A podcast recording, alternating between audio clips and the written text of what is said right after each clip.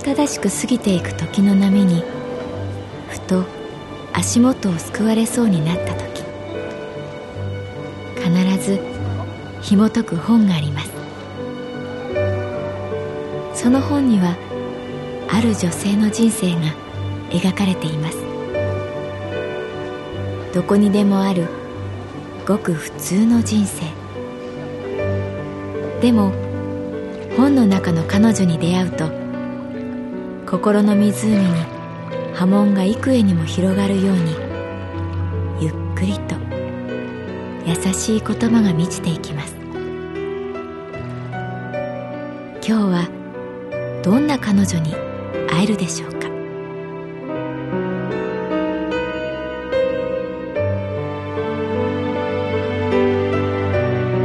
サウンドライブラリー。世界に一つだけの本。朗読は私木村多江がお送りいたします。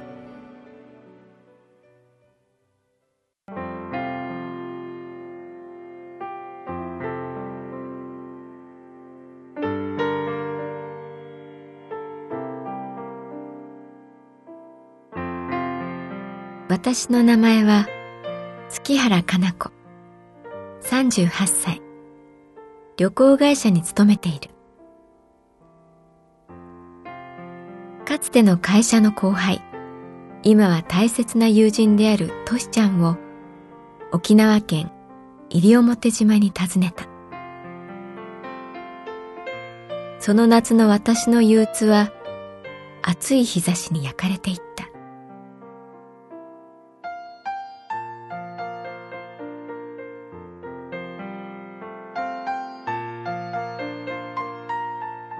西表はすべてを受け入れる大きさと深さを有している。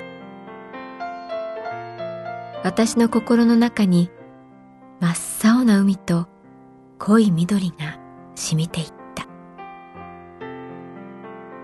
そんな島に嫁いだトシちゃんは生まれて5ヶ月の女の子しんちゃんを抱きながら私を由布島に連れて行ってくれた。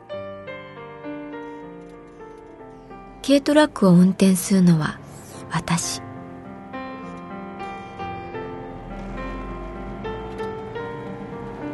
道路の脇で牛が草を食べている。白原クイナという鳥が道を横切る。プンプン怒った冠ワシが書かれた標識にはこんな言葉があった。スピード違反。わしゃおかんむり。くすっと笑いながら私はアクセルを緩めた。急ぐことはない。この島には信号が二つしかないらしい。一つは小学校の前にあった。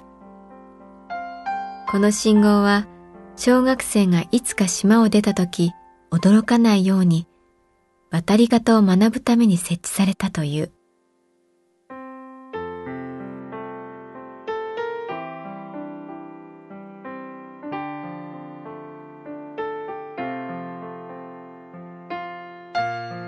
トシちゃんは助手席で子供を抱っこしている。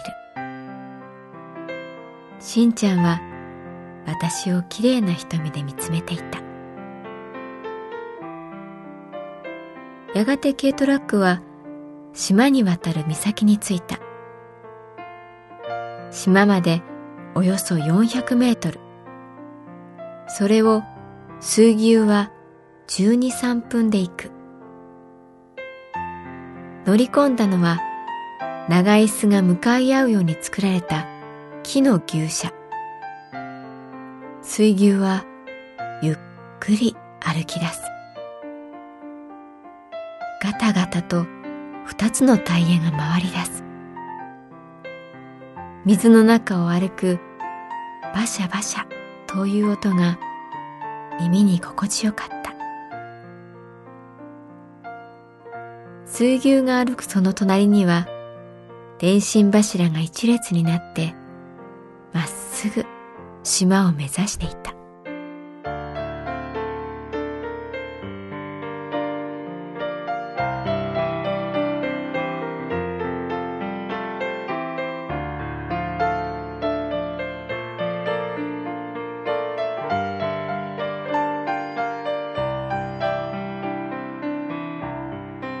牛車に乗って湯布島へ。水牛を操るおじさんは島が近づくとおもむろに三振を取り出して歌を歌い始めた。灘そうそう。歌詞が書かれた紙が車の中に貼られる。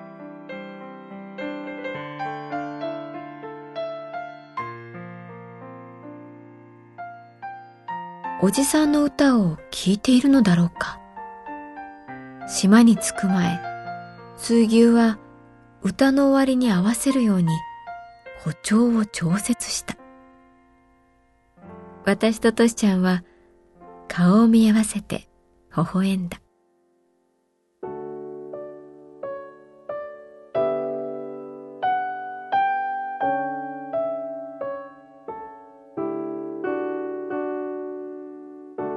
湯布島をゆっくり歩いた。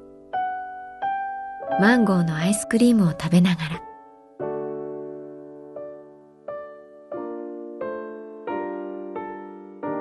かなこさん、思ったより迷った顔してませんけど。そうかなこれでもいろいろ考えてるんだよ。かなこさんは大丈夫ですよ。何が？誰に対しても分け隔てがないというか、その、つまり、公平ですから。公平？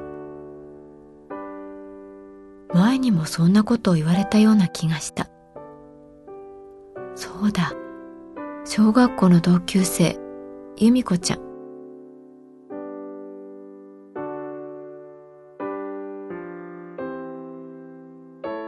ねえ、としちゃん。公平だから大丈夫なの？はい。それはもう間違いないです。ここにいるとわかります。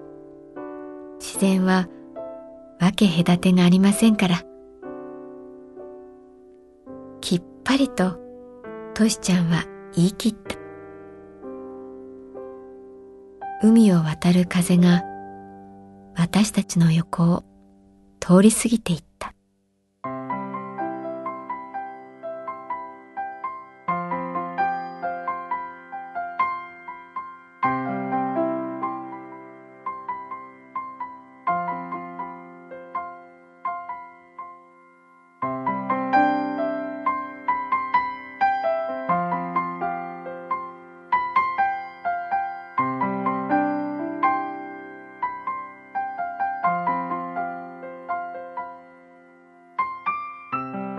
水牛はね、生まれて5日も経つと水の中だ。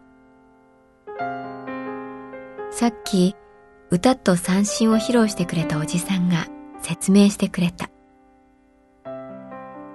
汗をかかないんでね、水の中が一番なんだ。ここの水牛は働くよ。週休2日、朝8時から夕方5時まで。公務員みたいなもんさ。夏バテするとどうするかわかるか？ビールだよ。ビール飲ますわけ。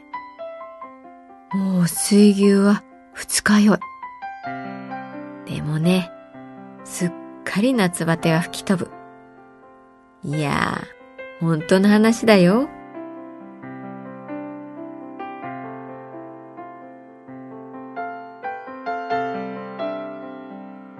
帰りの水牛車で事件は起きた。小さな水牛だった。ちょっと早く歩くかもしれないよ。行きとは別のおじいが言った。ちょっと早いどころではなかった。ガタガタガタガタ。車輪が外れるような音を立て、バシャッバシャッ水しぶきが跳ね上がる。どんどんスピードを増していく。私とトシちゃんは子供を守る。どうなるの？車輪、外れる？どこかに突っ込む？おじいが怒り、勇め、水牛はやっと落ち着いてきた。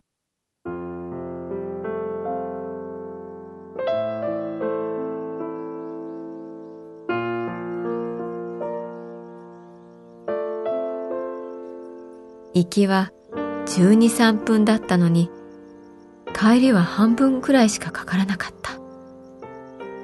歌を歌う間もない。いやー、悪かったね。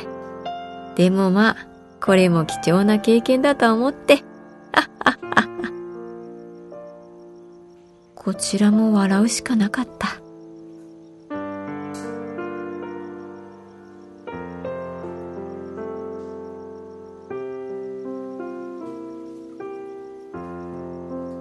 おじいは言った。年を取れば取るほど、ゆっくり歩くことを覚えるんだ。湯布島の白い道を歩きながら、トシちゃんの話を聞いた。もちろん最初にこの島に来た時は寂しかったし帰りたかったし今でもどこまで馴染めているのか不安はいっぱいあります。でも、ふとした瞬間、例えば、夜空にたくさんの星が見えた時、一週間ぶりにハーヤがイノシシを背負って帰ってきた時、川面が鏡のように静かで、山や森をそのまま映し出しているのを見た時、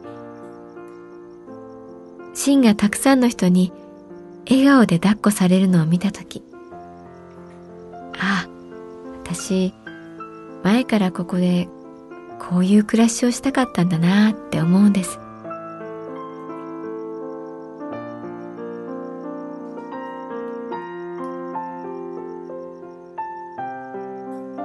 大きな黒い蝶々が私たちの周りを飛んでいる。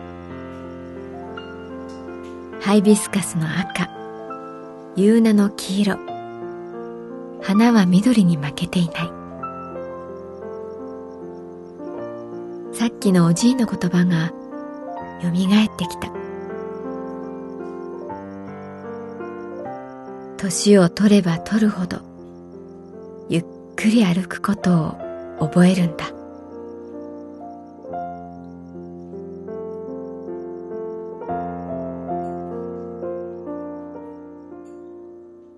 白い道の先にコバルトブルーの海が見えた。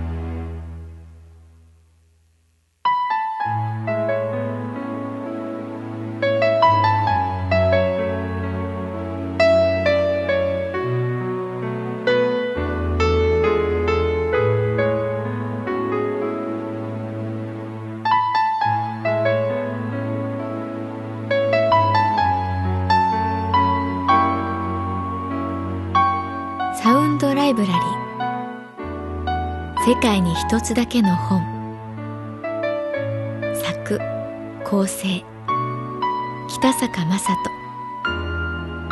朗読は私木村多江でお送りいたしました。